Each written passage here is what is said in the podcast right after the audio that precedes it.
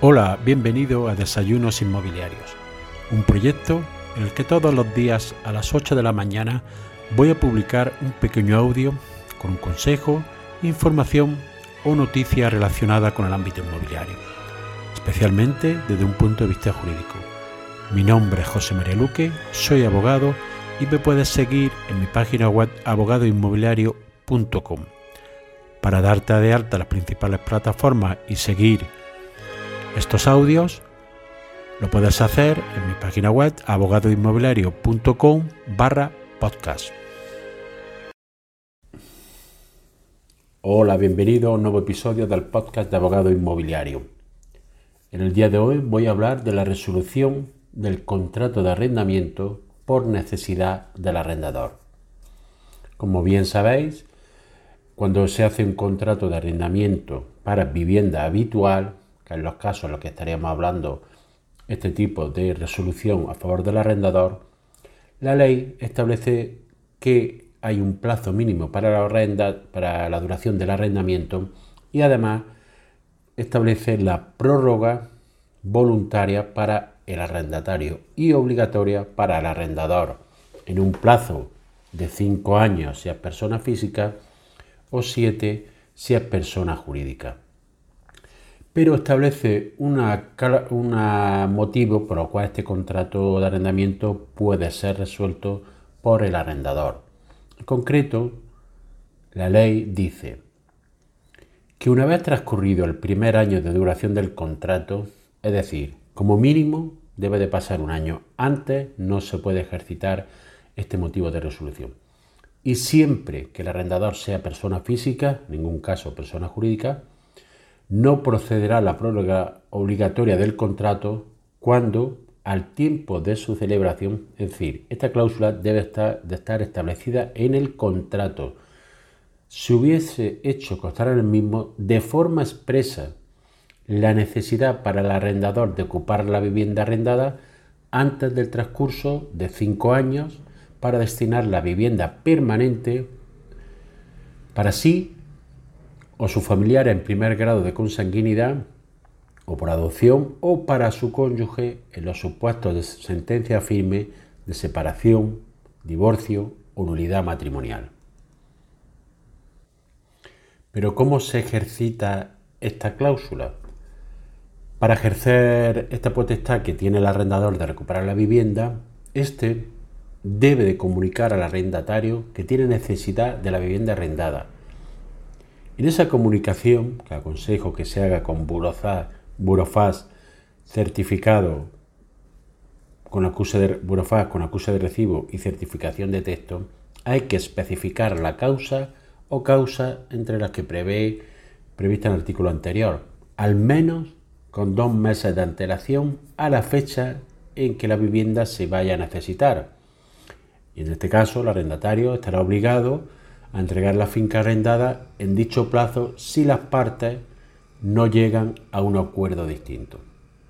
Es decir, se establece un plazo por la ley, aunque por las partes se puede establecer un, plazo mayor o menor en caso de necesidad de cada parte. Si no, es el plazo de dos meses de antelación pero el arrendador está, obligado a ocupar la vivienda. Es decir, que si transcurridos tres meses desde que se haya extinguido el contrato de arrendamiento, o en su caso del efectivo desalojo de la vivienda, si es superior o anterior, no hubieran procedido el arrendador o sus familiares, eh, bien o en primer grado de consanguinidad, adopción o su cónyuge, en los casos que hemos visto, a ocupar la vivienda, el arrendatario puede optar en un plazo de 30 días entre ser repuesto en el uso y disfruto de la vivienda arrendada por un nuevo periodo, es decir, empieza de nuevo el periodo de hasta 5 años, respetando en los demás las condiciones contractuales existentes al tiempo de la extinción, pero además con indemnización de los gastos que el desalojo de la vivienda le hubiera supuesto hasta el momento de la recuperación, o en su caso, ser indemnizado por una cantidad equivalente a una mensualidad por cada año que quedara por cumplir hasta completar cinco años, salvo que esta ocupación por parte del arrendador no hubiera tenido lugar por fuerza de causa mayor, entendiéndose por tal el, impedimento provocado por aquellos sucesos expresamente mencionados en rangos con norma de ley a los que se le atribuye casos de fuerza mayor, u otros que no hubiera podido preverse o que siendo previstos fueran inevitables. En todos estos casos, ¿qué sucede? Que entramos dentro de una gran casuística y van a ser los tribunales, en caso de falta de acuerdo, el que decida si se da este requisito o no se da este requisito, porque hay casos en que es muy claro en que necesita para, sí la vivienda, por ejemplo, en casos de separación, divorcio, no hay, ninguna duda. Es decir, yo cuando arriendo una vivienda estaba casado y resulta que mientras que está arrendado, eh, está el arrendamiento, me divorcio, me separo y necesito la vivienda para mí o para el cónyuge. En este caso no hay ninguna duda de la claridad. Si hay otros casos, por ejemplo, resido fuera de la, localidad donde tengo la vivienda por motivos de trabajo y ese trabajo se extingue en ese lugar por causas que no eran conocidas en el momento de firmar el contrato de arrendamiento. Esto es muy importante porque la causa debe ser sobrevenida al momento de firmar el contrato de arrendamiento. Porque si yo sé que voy a desplazarme durante 10 meses, no puedo alegar, voy a estar 10 meses fuera, no puedo alegar, luego esa, esa, necesidad, salvo que específicamente lo hiciera constar en el contrato de que tengo una duración por 6 meses, por un plazo determinado, en caso de extinción de ese contrato, voy a recuperar la vivienda. Si no, si hay una causa que ya estaba previamente conocida, se conocía el plazo, es difícil alegarla posteriormente. Pero la casuística es muy amplia y hay casos en que va a decidir el tribunal porque hay casos, la ley no establece claramente, en muchos casos, qué es que el arrendador la necesite. Es decir, esa necesidad, ¿quién la determina? La ley no lo establece, por lo cual van a ser en cada caso, en caso de desacuerdo entre las partes, el tribunal correspondiente, el juzgado correspondiente, el que va a decidir. Por ejemplo, un caso que puede darse. Yo resido en una localidad, tengo una vivienda, pero me traslado a una localidad cercana porque me gusta más vivir en esa y alquilo una propiedad. Y mientras la que yo alquilo un piso para vivir, el que yo tenga una propiedad lo, arriendo. ¿Qué sucede? Que yo en ese piso estoy pagando, que soy propietario, estoy pagando una hipoteca y lo pongo en alquiler. Durante el plazo ahora toca, con el debido a la gran subida que ha habido de los tipos de interés del Uribor, me eh, suben muchísimo la cuota hipotecaria, por lo cual ya no puedo hacer frente a esa cuota hipotecaria y a pagar un alquiler en la otra localidad. Y ahora le comunico a, la, persona que tengo en el piso arrendado que lo necesito para mí. Ese es un, es un caso de necesidad sí o no. el contrato estaba ya estaba realizado con, cuando ya existía el tipo de hipoteca, el hombre pagaba la hipoteca, el arrendador pagaba esa hipoteca, lo que pasa es que sufre un fuerte incremento de esa cuota hipotecaria. ¿Es necesidad o no? ¿Existe esa causa conocida con anterioridad?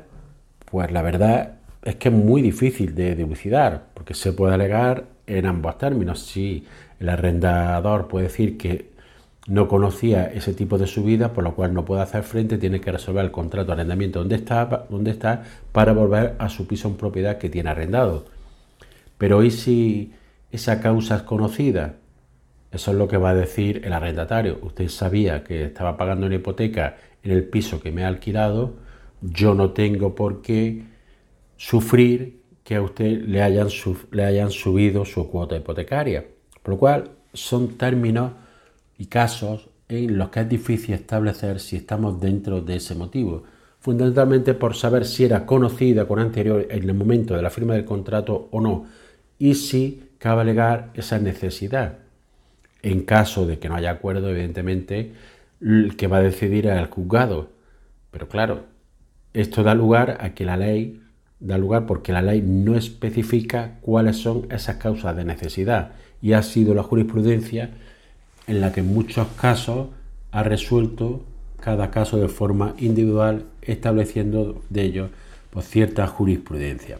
Pero hay casos nuevos, pero lo que sí está claro es que fundamentalmente debe de ser esa necesidad algo sobrevenido con posterioridad a la firma del contrato de arrendamiento. Si es anterior, no cabe alegarlo como esta causa de necesidad para impedir la prórroga del contrato al que tiene derecho el arrendatario. Nos vemos en el siguiente episodio.